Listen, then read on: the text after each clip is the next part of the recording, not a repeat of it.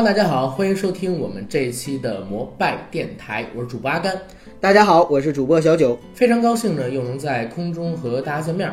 这期节目上传的时间呢，应该是二零一七年的十二月三十一日，我们给大家的一个跨年之夜特殊节目。本来呢，我们是想在这一天上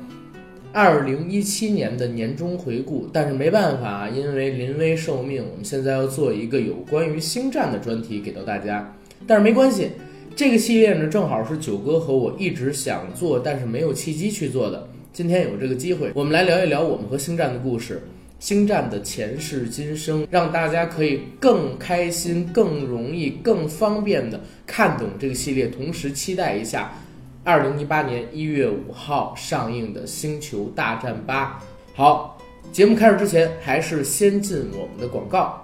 我们的摩拜电台目前已经在喜马拉雅播客平台独家播出，欢迎收听、订阅、点赞、打赏、转发我们，也欢迎在微博平台搜索“摩拜电台”官微关注我们，也感谢到微信平台搜索 Jacky L Y G T 的个人微信，让他拉你进群。这些信息呢，我都会写在我们节目下方的附属栏里。还有一件事情。由于有非常多的听友朋友咨询阿甘和九哥，我们每期节目用的音乐都叫什么名字，所以目前我们已经制作了一个摩拜电台的专有歌单，在网易云音乐，只要大家搜索“摩拜电台”四个字，就可以找到这个歌单，对它进行关注了。好，广告做完，进我们今天正式的节目。这一期呢，我们会先从《星球大战》它的前世今生开始说起，再之后呢。因为我们已经有朋友在美国看过了《星球大战八》，我们两位呢也向他呢要来了一点点所谓的小心意，跟大家做一个《星战八》展望，提前给大家排排坑，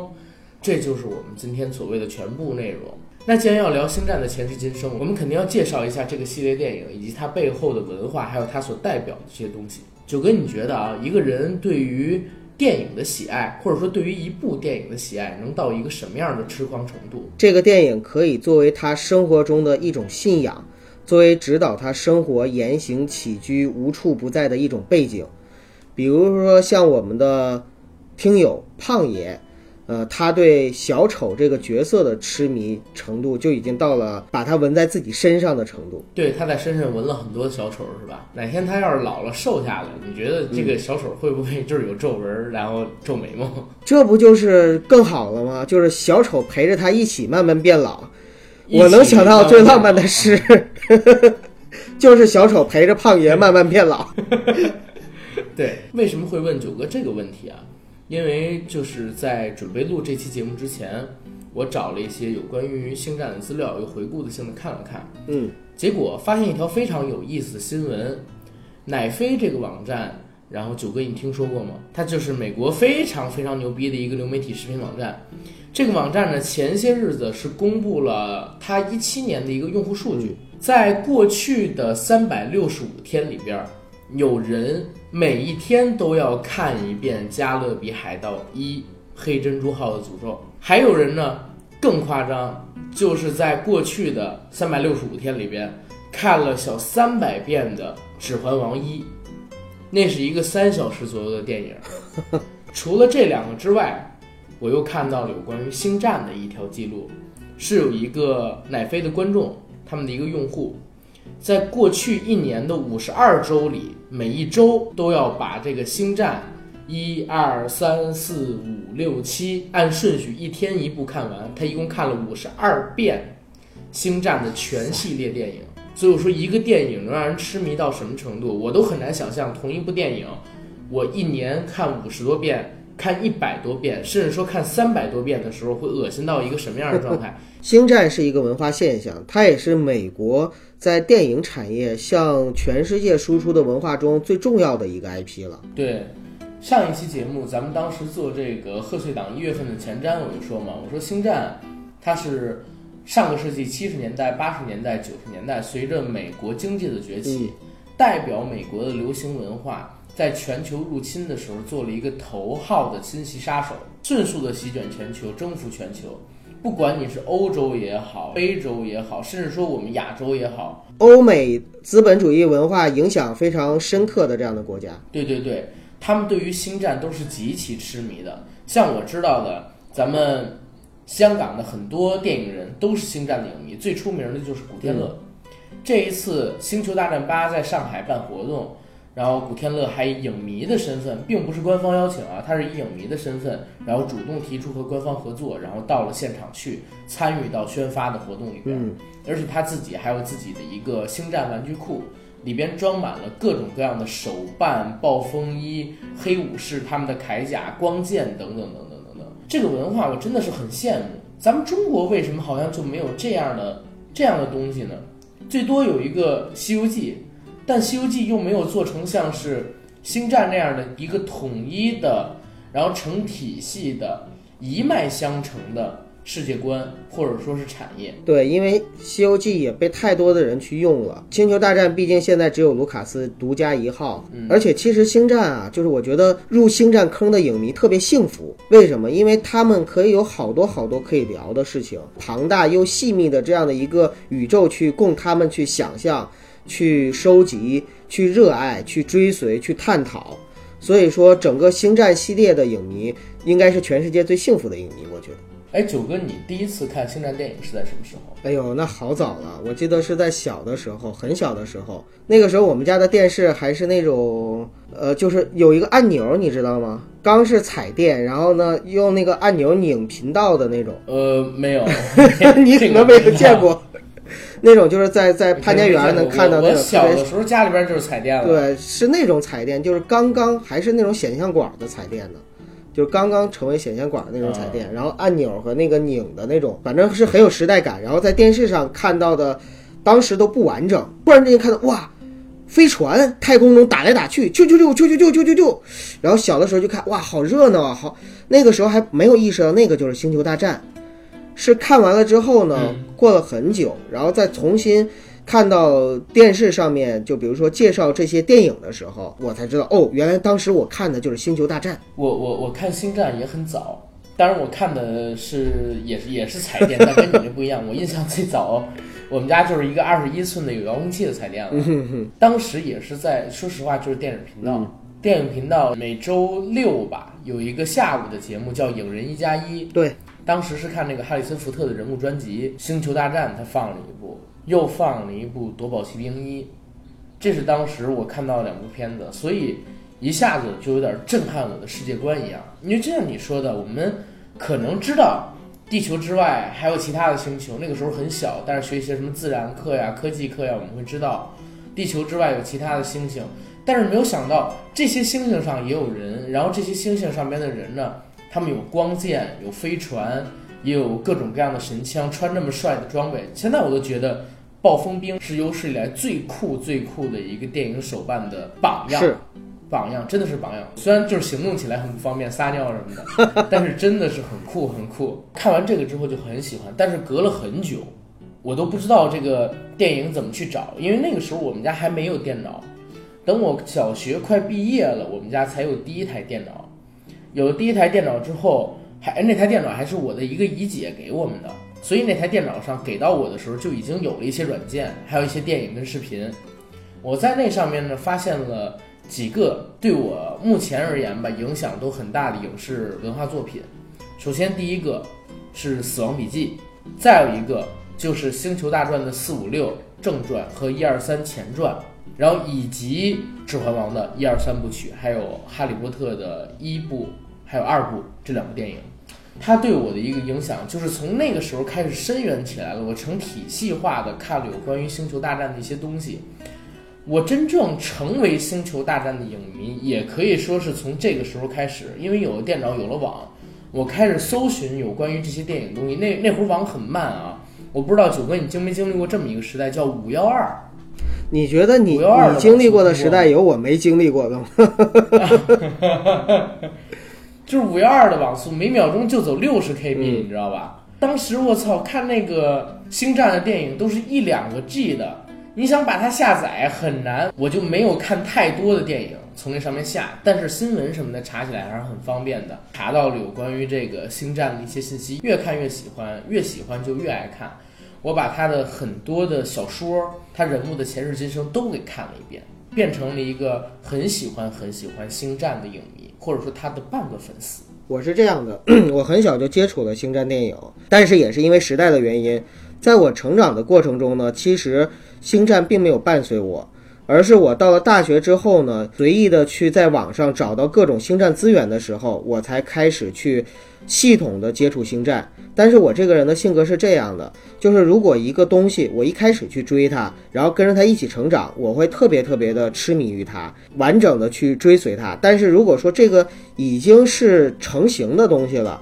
那我就不太去 care 它。所以说，整个星战系列在我去能追的时候呢，它已经是一个完整的系统的宇宙，并且已经完整的成型的六部曲了。那个时候呢，我对他就没有那种爱了。但是我很喜欢这个系列，而且呢，也是把这个系列的电影呢完整的去看了很多遍。在大学，我记得我第一次是完整的在网吧刷夜，用了一天一夜的时间，就是把六部全都看了一遍。但是看完了之后，你知道有一个什么感觉吗？真的是前三部我是硬着头皮看的，那个时候还是属于比较热爱电影的时候。呃，你说的前三前三部是四五啊，对，四五六，四四五六，最早拍的这个四五六这三部，当时真的有点硬着头皮看的。但是为了保持我的一个完整性，就有点执拗嘛，然后我就必须要把它看掉。所以那个时候呢，就是看的观影体验并不是特别的好，但是我是非常喜欢整个星战的它的一个宇宙和星战文化的。里边呢，就像你刚才说的暴风兵啊，包括光剑呐、包括各种黑科技啊，包括黑武士。关键是什么？关键是原力它的光明面和黑暗面，就是绝地武士和西斯武士的这样的一个设定。整个的星战的一套东西，它是可以搬到任何的一个玄幻小说，或者是任何的一个地球上的设定上来的。所以它讲了讲的虽然是宇宙中发生的事情，但实际上它还是讲的人性，对吧？对，提到星战的话，就不得不提刚才九哥你说到的一个东西。其实我觉得那个地方有一个口误，但是口误的非常好，正好我们可以切入一下，就是星战它的一个拍摄顺序对，是在一九七七年拍摄了《星球大战》的正传第一部，叫《新希望》。嗯，一九八零年拍摄了第二部《星球大战：帝国反击战》，一九八三年拍摄了《星战》的第三部正传，一九九九年是拍摄的《星球大战前传》的第一部，叫《魅影危机》。二零零二年，《星球大战前传》的第二部叫《克隆人的进攻》。二零零五年上映了《星球大战前传》的第三部《西斯的复仇》，所以整体的拍摄顺序应该是四五六在前，隔了十几年才上了一二三。再之后呢，是二零一五年上映了《星球大战正传》的第七部《原力觉醒》，二零一七年的十二月份上映了《星球大战》的第八部《最后的绝地武士》。那目前我们已经知道的一个拍摄顺序已经告诉大家了，是四五六在最前，隔了大概十几年又重启了一个前传系列。前传系列已经结束十几年之后，又重启了一个正传的续篇系列，一直到现在我们要看到第八部。一九年呢，预计我们还会看到《星球大战》的第九部，这是构建成了一个完整的宇宙。如果说大家想要观看，有三种顺序，我是推荐大家去观看的。第一种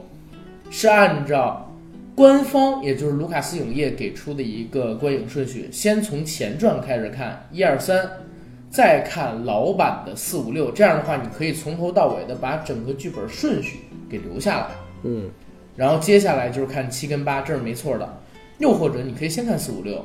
把整个正传它的一个过程史看完，因为很多人是认为正传它从剧本结构上，还有人物以及说时代的先行性上，要比前传强很多。先看正传的话，会有很强的满足感，尤其正传里有一个非常伟大的梗，你不看前传的话，才能被它震撼掉。如果说你先看了前传，你是不永远不会感觉到这个梗有什么惊奇啊、震撼的之处的。再有一种看法呢，就是先看正传的四五，再看前传一二三，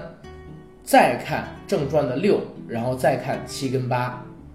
这种看法是为什么？首先四跟五，你可以把新希望还有帝国反击战看了，这样的话你依然可以被那个梗震撼。被那个梗震撼完了之后，你调回头去看一二三，看到那个梗是怎么产生的，整个故事的前因是怎么样的，再之后你再看六，六完了之后再看七跟八，就 OK 了。这是整个星战的一个观影顺序。那阿甘这三个顺序里边，你是推荐哪个顺序的？我推荐大家按照前传去看，因为星战这个体系宇宙太大了，前传有很多东西实际上是在埋四五六的坑。嗯你要是单纯的去看四五六的话，尤其是作为新进的影迷，可能会是有一点点的观影难度。但是如果你先看一二三，再看四五六七八，就可以很好的把这个剧情故事给顺起来。嗯，最起码在我看来是这样。尤其是我自己，我自己刚才跟大家说了，我是在我们家的那台台式电脑上边已经有人帮我下好了这个系列的电影。那个时候我还很小，所以我不知道该看哪部是先，该看哪部是后，我就是按照一二三四五六这个顺序看下来的。所以这可能是我心目中最好的一种顺序吧。九哥呢？呃，我心目中最好的顺序呢，就是第三种顺序，就是先看四五，再看一二三，最后看六，然后接着看新的七八和九。哎，对了，咱是不是应该现在在这个三中间再加一个《侠盗一号》侠盗一号，我觉得不影响整个的一个顺序。？OK，那观影顺序聊完了，咱们再来聊一聊这个电影的导演呗。九哥对卢卡斯有什么了解跟意见看法吗？呃，我对卢卡斯导演的了解完全根植于整个的《星球大战》系列。孔子一生中最大的成绩是他的儒家思想，那么卢卡斯一生中最大的成就就是他的《星球大战》系列。他把这个整个《星球大战》系列以他一人的能力，当然是他的团队啊，但是根植于他一人的能力，把整个这个宇宙给做出来。为全世界影迷奉献了整个的一种亚文化现象，这个就是他骄傲一辈子的事情。呃，我看到网上有人评价说，卢卡斯导演是释迦摩尼，是耶稣，是穆罕默德先知，他创立了一个宗教，这个宗教就是星球大战。因为星战它现在不仅仅是一个电影，是信仰。我觉得啊，可能再过个几十年，这个文化再继续普及下去的话，真的也没准会出现类似的情况。有人进行过一个统计啊，就是在全球大概有十亿、十五亿左右的观众吧看过《星战》，不管是以什么样的渠道，但是有十亿人、十五亿人是看过《星战》这部电影的，可能不确定是哪部，但你一定看过。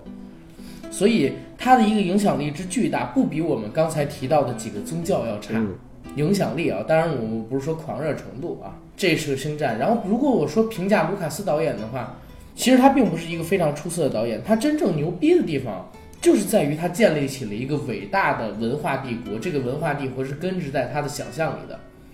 他最开始的时候，我知道他是一个很好的导演，我知道他是星战的导演以后，我就去看他有没有其他的电影嘛，我就找到了一部叫做《美国风情画》的剧情长片，然后看了。那部戏拍的也不错呀。然后我又查了一下他的得奖记录，当年也获得过奥斯卡的提名。他是卢卡斯第一部电影，如果我没记错的话啊，他第一部电影就是这样的一个成就。如果他一直像当年说的七十年代四英杰，斯科塞斯、科波拉、卢卡斯还有斯皮尔伯格斯，皮尔伯格，嗯他们四英杰的其他三个一样，最新在电影上也可能会有非常大的成就。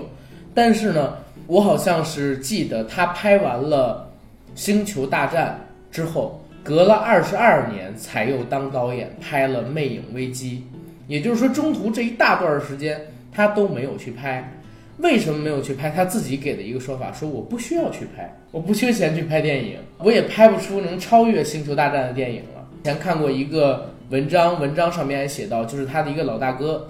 弗朗西斯福特·科波拉拍《教父》的那位导演，科波拉说：“卢卡斯，卢卡斯，卢卡斯，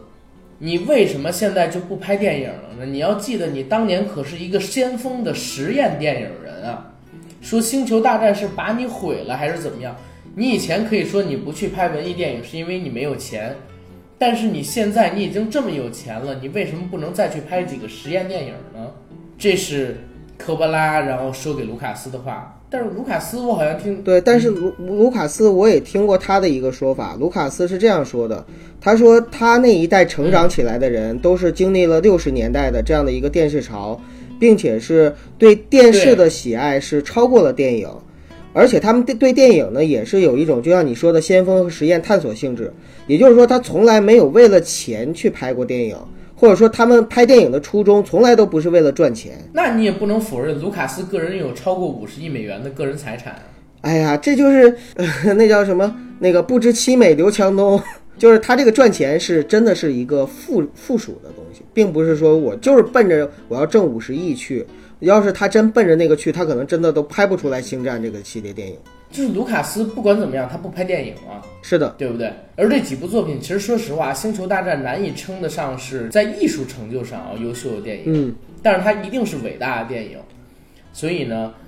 卢卡斯可能不是一个伟大的导演，他也失去了成为伟大导演这样的一个机会。但是呢，他是一个伟大的造梦者，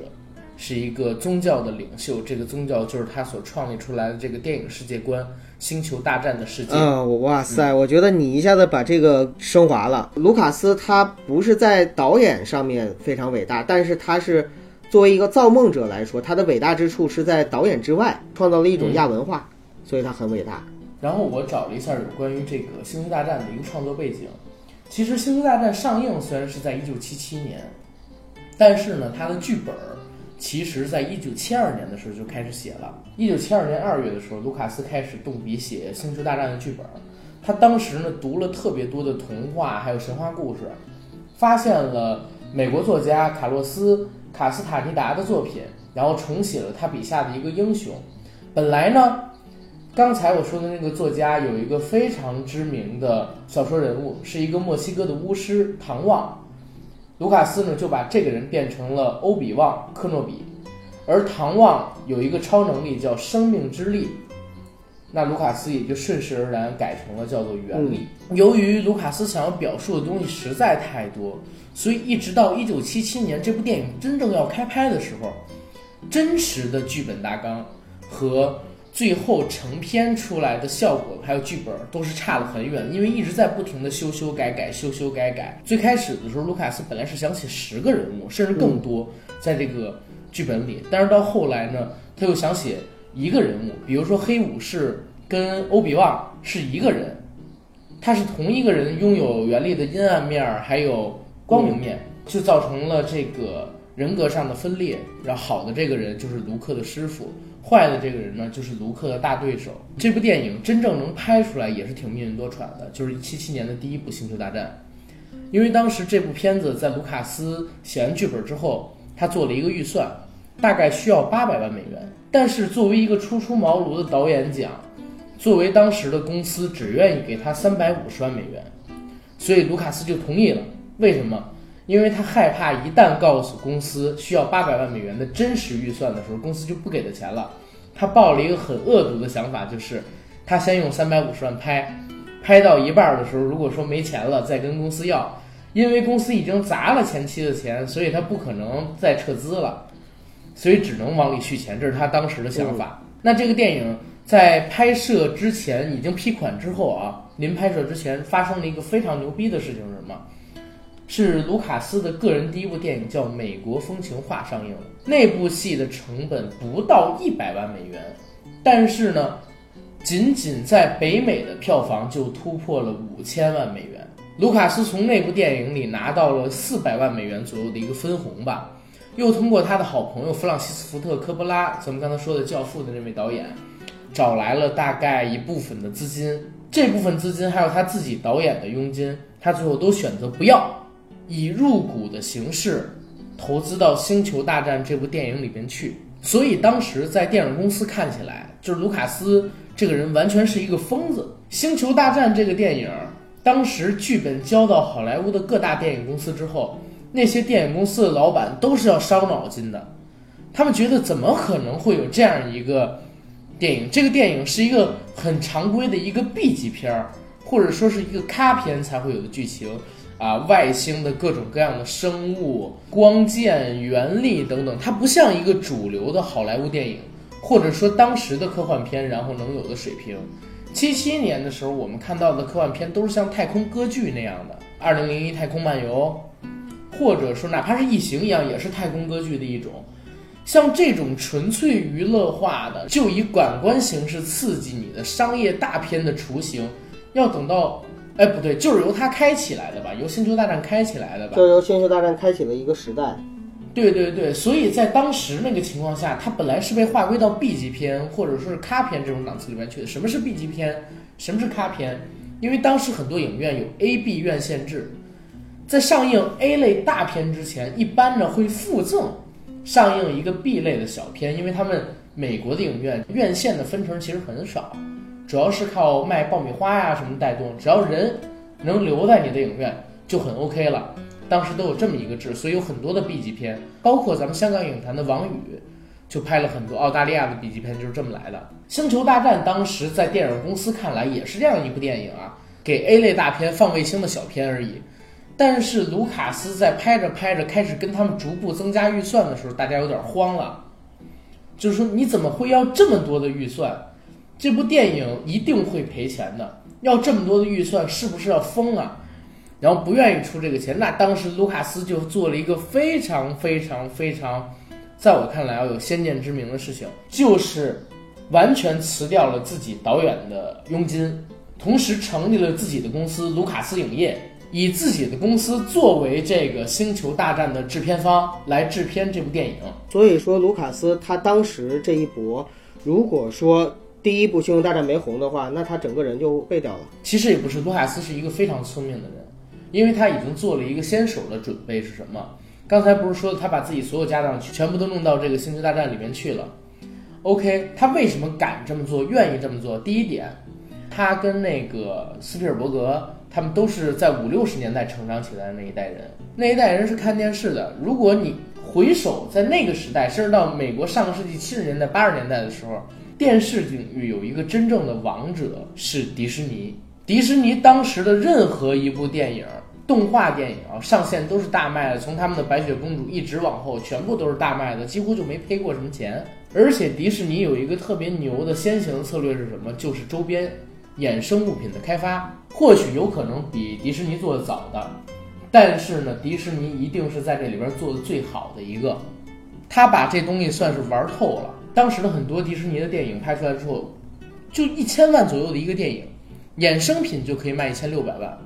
所以当时的卢卡斯为什么要这个片子的制片权，还有这个片子的发行权、版权等等的东西，哪怕投上自己钱都无所谓，因为他一开始就想好了，这个电影是给十岁到十八岁的孩子们去看的。如果说电影卖的不好没关系，我里边有这么多的电影的衍生物品可以拿出去卖，比如说 R2D2，比如说 C3PO，比如说楚巴卡，比如说光剑。如果现在我们回头再去看一九七七年的那个星战，哇，简直就是一个所谓现在的一个手办仓库，里边所有东西全部都可以做成手办，从暴风兵的套装，从光剑，从楚巴卡的这个套装，各种外星生物，再从他们开的各种各样的飞船，全部都可以做成手办，而美国的玩具又那么贵，大家知道买一个。现在说的一个乐高死星吧，没有一千美金可能都下不来，所以他非常非常的聪明，而且最后也证明他赌对了。你说的很对，卢卡斯他其实当时在拍这部戏的时候，我记得他还受到《指环王》的一个影响。七五年左右的时候，他读了那个托尔金的这个小说《魔幻三部曲》，当时呢读完了之后呢，他也是有意就是想把星战系列呢也做成这样的一个。呃，魔幻系列的，呃，应该说是科幻系列的这样的一个三部曲，但他在创作的时候呢，就像你说到，他局限于当时的电影技术、电影工业的发展啊，有很多他想展现出来的场景和画面是很难展现出来的，所以当时呢，就是在各家电影公司都受到了一些不看好、质疑、拒绝，这都是有原因的。但是反过来想哈，就是我我现在又在想，卢卡斯他伟大也伟大在这儿，就是其实他的一个星战系列也推进了整个好莱坞的电影工业的发展啊，包括整个电影技术的发展，它都是功不可没的。他的七十年代的这三部在拍出来之后，整个的好莱坞的电影工业都有了一个，就包括这个拍摄的技术技巧手法都有了一个长足的进步。那么到了九十年代的时候，我们再看前传的三部曲，感官上面全新的感受，CG 是吧？到了现在的话，这三部就是已经完全采用三 D 技术的，又是一个长足的进步。所以说，其实星战整个的这九部电影代表了是整个好莱坞电影工业、电影技术的三个时代。《星球大战：新希望》拍完的时候，应该是在一九七七年的三月。当时呢，卢卡斯想搞一个试映，虽然就是有很多的特效没有做完，但是卢卡斯呢，当时弄了一些黑白的二战时候的空战胶片来搪塞，所以他就找了一群朋友来看这个电影。有谁？德卡尔玛、斯皮尔伯格，还有其他的几个朋友。当时呢。还有一个朋友本来是叫了的，但是这个人没有来，你猜他是谁？谁？希克塞斯？对，因为希克塞斯他的一部电影《穷街陋巷》，跟《星球大战》的这个预计上档日期撞档了。如果说《星球大战》很好看，《穷街陋巷》可能就会惨败。他当时很恐惧《星球大战》，所以没敢过来。然后同时呢，乔治·洛卡斯也很恐惧那个《穷街陋巷》。《穷街陋巷》搞试映的时候，乔治·洛卡斯找了自己的两个。就是不认识希克赛斯的朋友，偷偷的去看了试映，回来还要告诉自己这个试映的结果怎么样。搞试映的时候，卢卡斯一直强调，这个电影呢只有孩子才会喜欢看。卢卡斯拍的是一部迪士尼电影，他应该可以挣上八百万美元，甚至一千万美元。大部分人看完了之后就去离开了，剩下的人呢就一起去个中餐馆吃饭。卢卡斯在车里边一言不发，为什么？因为就在刚才适应的过程中，很多人没有表情，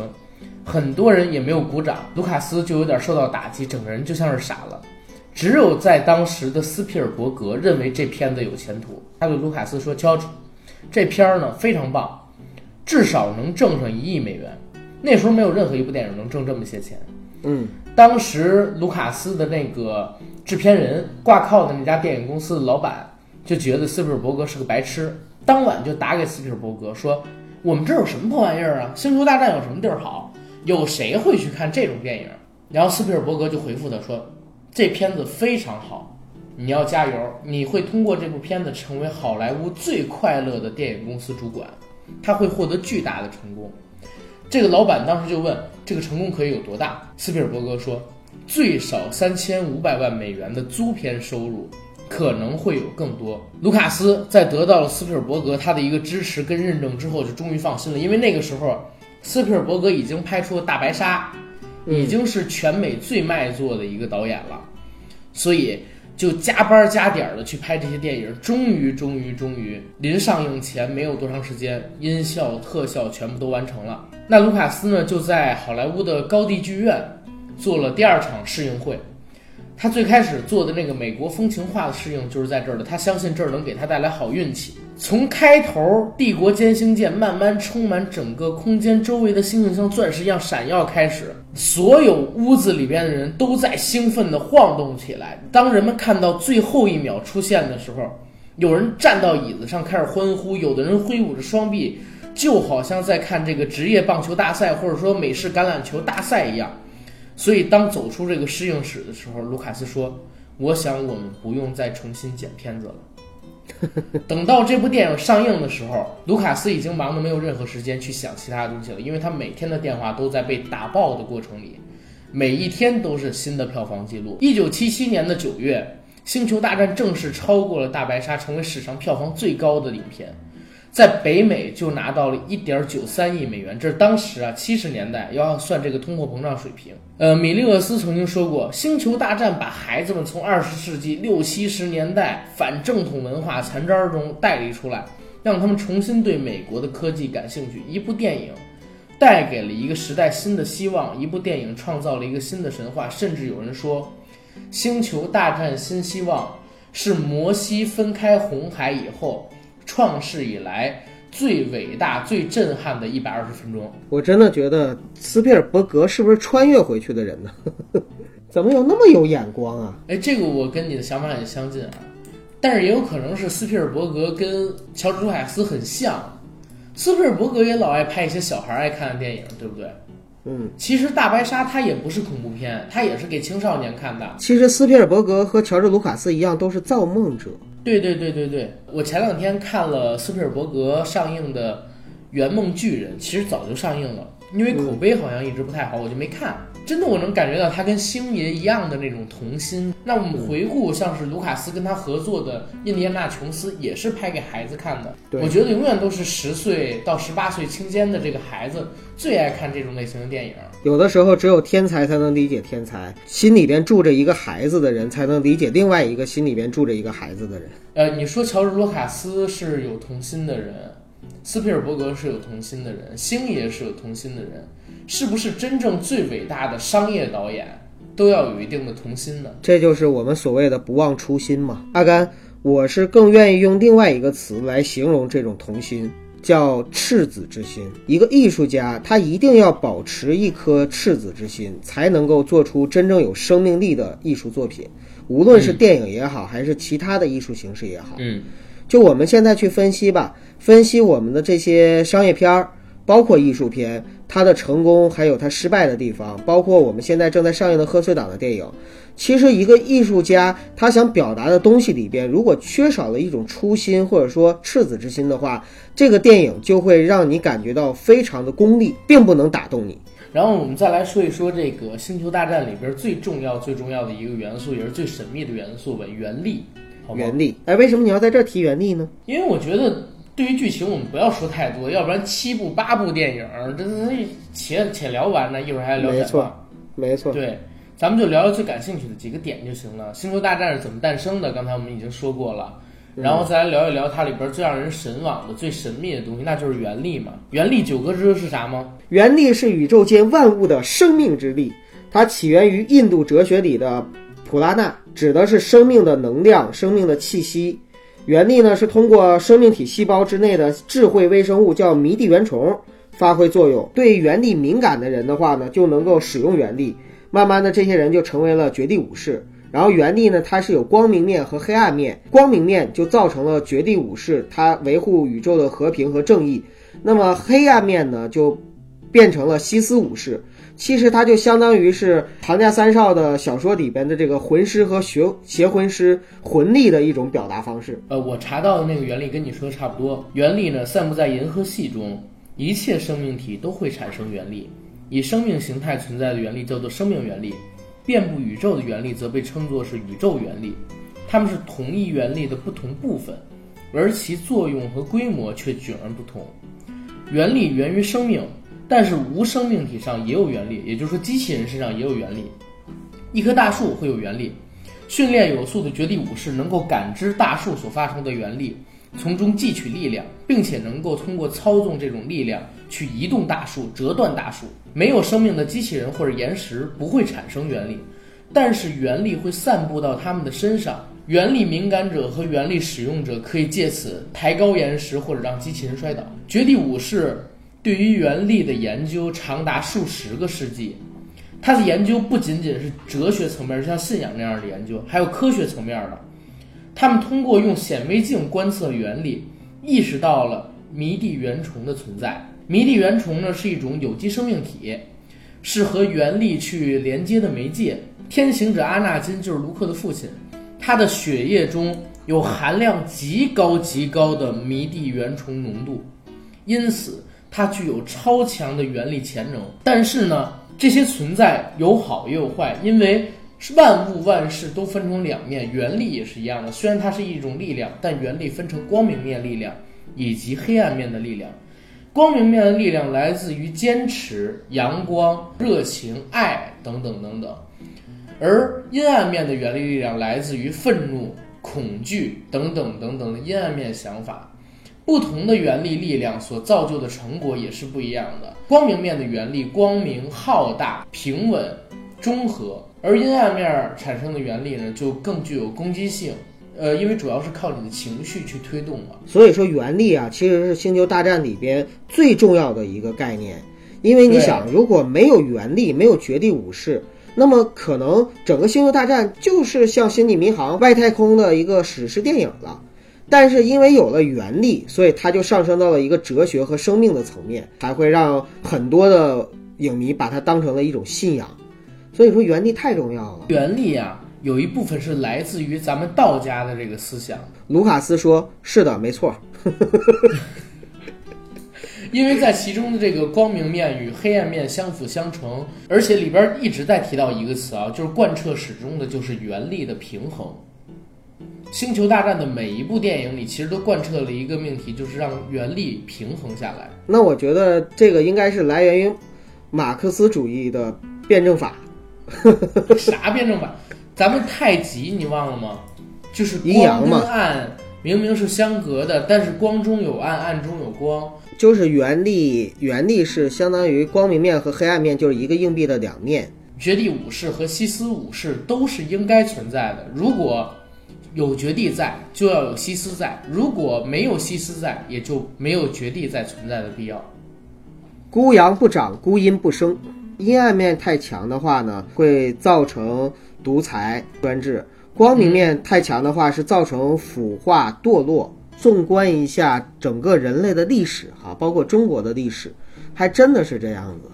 就什么东西，如果说它发展到了一个垄断地位的话，那后面出现的必然是反抗这种垄断、反抗这种独裁的一种平衡，衰亡，或者是自然之力，或者是社会之力。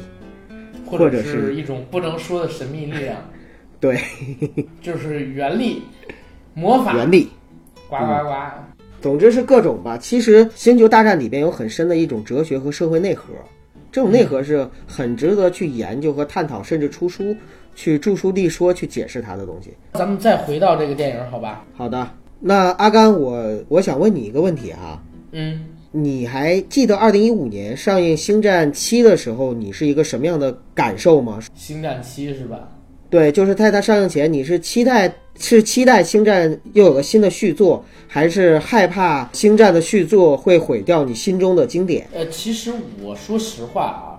嗯，我是属于啥呀？我是属于比较兴奋的，因为我最开始就知道它是归迪士尼拍的，嗯。对不对？因为现在是卢卡斯把自己的这个星战的版权卖掉了嘛，但是人家还是要分给他，还是要分给他钱。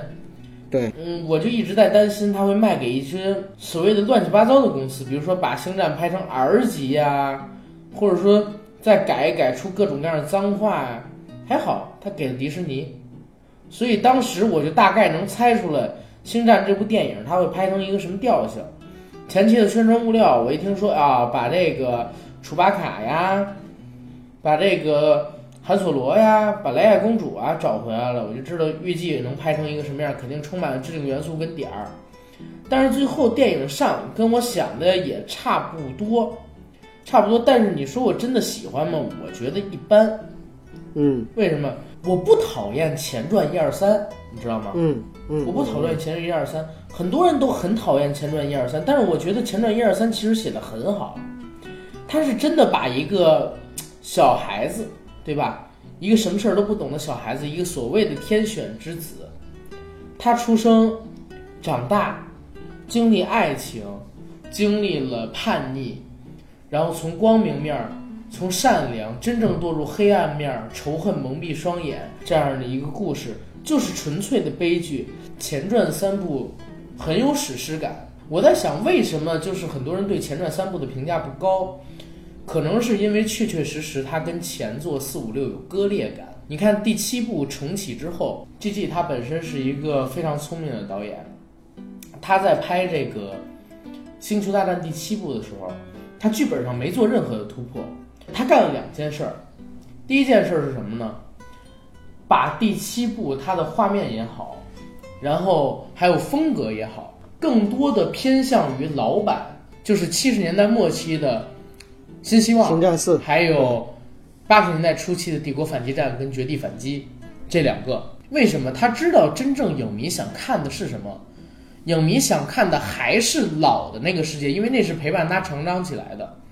而新的我们现在说到的这个前传三部曲吧，它跟七八十年代的那三部割裂感实在有点强，所以没有受到大家那么多的喜爱，甚至在很多影评的评价里边都把它说成了是烂片。但是其实我挺喜欢整体的一个故事构思的。到了第七部、第八部，我是真的没看出来任何他们的野心跟想要进步的地方。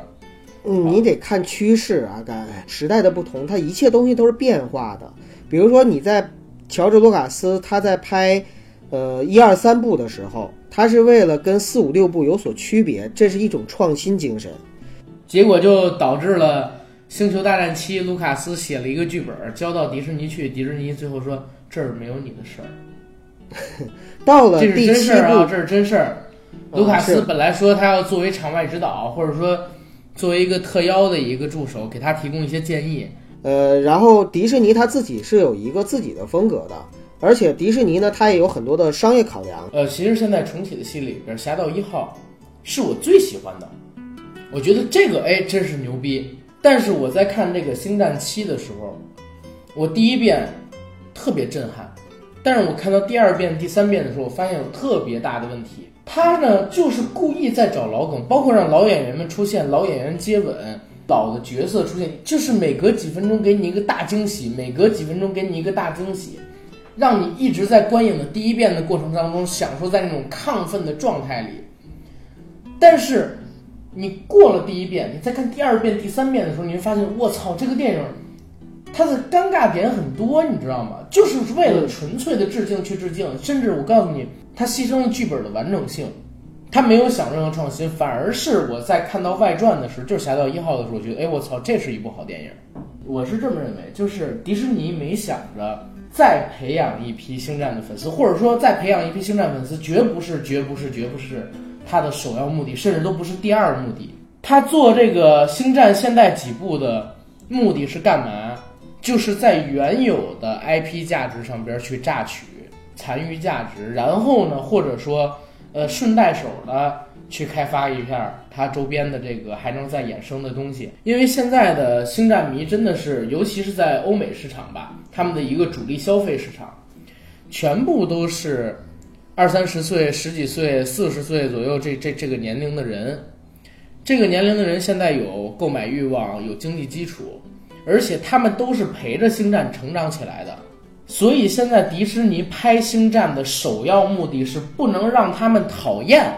再之后可能说，哎，可能有什么新新影迷什么的，但是新影迷哪怕我不管，我也不能丧失掉老影迷，因为老影迷实在太多了。可是阿甘，你这么说有一个逻辑上的矛盾，嗯，就是你说迪士尼首要目的是不让老影迷讨厌，而你说你是老影迷，而你看完这个之后你又讨厌，那请问这个是不是一个悖论啊？就是如果这人他只看过几部电影，但是他其中就有星战，他是不是星战影迷？他特别爱星战，但是他不像我一样，我可能看过几千部其他的电影，他没有像我一样的观影量，他是看不懂的。看明白了他的套路了，所以你会觉得反感了，是这个意，思所以？我说的是我自己不喜欢这个电影嘛，但是大家有很多人是有喜欢的，喜欢的人喜欢的很多，要不然他也不可能有二十亿的票，呃，不可能有二十亿的票房。哎，你看阿甘，我觉得这个就真的是非常的明显。你看咱们两个人就代表了两个维度吧，你代表的是星战圈里的这些星战迷，对吗？然后咱们两个对这个戏的看法，其实就代表了星战迷和普通观众对于这个戏的看法了，对吧？对，这样子的话，就有了一个很明显的这样的一个不同。刚才还是回到我一开始问你的这个问题，就是你觉得《星战七》怎么样？然后你的答案我已经明白了。我是想说什么呢？《星战七》和《星战八》还有《星战九》，对我来说呢，它是属于每三部曲是代表的是一代天行者的成长。最早是一二三部，代表的是阿纳金这一代的天行者从成长到最后坠入黑暗面。四五六呢是卢克这一代他的成长，七八九这三部呢就是相当于是新一代的天行者，凯洛忍和瑞，天行者和绝地武士吧，这样说比较准确，因为瑞跟他们没有血缘关系，但是有可能。没准他也会成为他们家媳妇儿，也说不定。这一代天行者家族，他们新一代的成长，以及最后是否会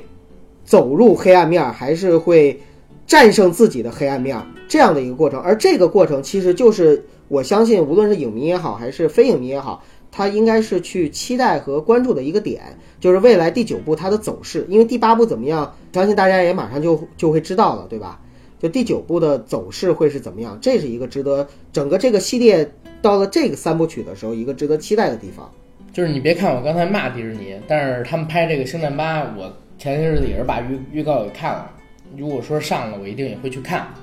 嗯，就是还是很期待的，是吧？对对对，因为没办法，你看了这东西这么多年了，然后哪怕它拍的再烂，我都得看看它是怎么烂的。更别说就是太不烂呀他还有不少我觉得他也不烂，它也不烂，它只是它其实是是是，其实它完成度是不低，就是不像，你知道，就是太太算计了，你知道吗？有可能仅仅是我吧，在我看来，就是整个星战七它是一个很精明的算计，而并不真挚，没有那种真挚的情感。对对对，嗯，但是或多或少，就因为它里边有这些面孔啊，有这些，哪怕它顶着一星战的名字，我肯定也会去看嘛。嗯所以没办法。然后咱们来聊聊《星战八》吧，咱们有朋友已经在那个海外看过了。嗯，那我们以以下的部分是否会涉及剧透呢？其实，哎，透不透，我觉得也无所谓。因为你要是想知道情节的话，现在在网上一搜都能搜到。对，现在在网上一搜都能搜到。我们俩也就不跟大家什么就是卖太多关子了。虚头巴脑的来了。对，对，星战七、星战八、星战九是对四五六的复刻。九哥，你可以回想一下啊，星战七出来是一个女主角，对不对？嗯，呃，这个女主角遇到了大反派，然后去寻找自己的老师，去学习原力，对不对？对，啊，你回想一下《星战四》，新希望，对吧？嗯，然后《星战五》，我觉得《帝国反击战》是不是那个也是，嗯，卢克在向尤达大师学艺，嗯，对吧？打仗，面对善恶之争。那这一步呢，其实也是一样的，这一步就变成了瑞去向卢克学艺，也是在致敬《帝国反击战》。整个七八九就是在复刻四五六三部的剧情，当然在细节上有变动，大观上也有变动，但是很多走向是相近的。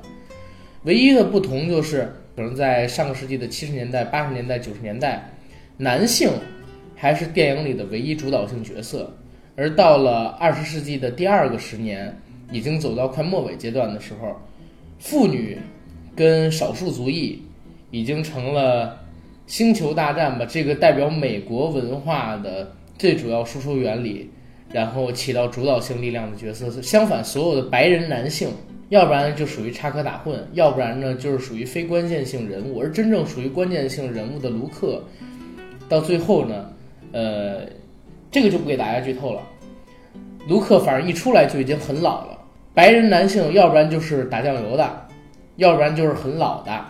黑人男性还有女性都是风华正茂、充满力量的。这就说明电影无论再怎么样拍，它都跳不出当时的时代，当时的时代的文化的背景，这个是没有办法跳出来的。对这部戏里边，其实我们可以向大家报几个惊喜啊！惊喜就是尤达大师会出现，尤达大师已经有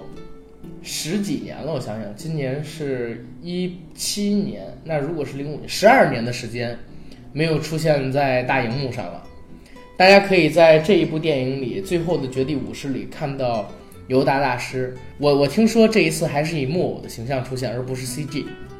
嗯，这个正好也是满足了我一点小小的心态，因为我觉得不管 CG 做的有多真，还是木偶形式的这个尤达大师最可爱。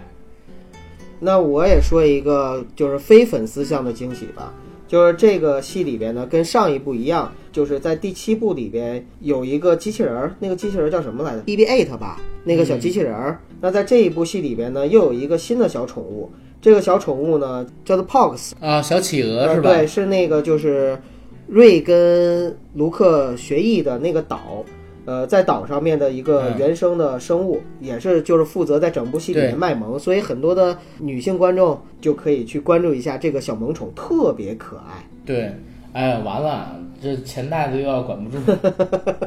真的。这个东西出了以后，相信卖的一定会极其火爆，因为大家知道《星战》啊，现在号称全球卖了多少《星战》的玩具啊？卖了将近四百亿，四百亿美元，这个东西利润高得很，所以每一集里边一定要有这些东西。然后这一集剧情刚才跟大家说的就是复刻第五部，所以大家去猜一下星。球大战。对对对，然后大家想一下，就是第五部卢克去找人学艺，找人学艺，开始卢达大师不答应，后来答应了，开始锻炼他。到这部里边也可以适用啊，先去找卢克，卢克不答应，求着他，后来卢克答应了，开始教他。第五部里边也说了，卢克没有完全学完就去找人打架了。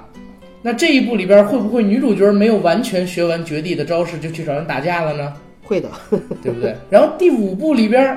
到了结尾，因为卢克没有完全学完绝地的招式就去找人打架，结果导致自己手断了一只，又导致呢自己的老师什么欧比旺什么的挂掉了，又知道了自己的这个父亲的身份有一个惊天大反转。那到了这一步，女主角瑞她的老师会不会挂掉呢？她的手会不会断呢？会不会再有一个结尾的惊天大反转呢？大家就去电影里面看一下吧。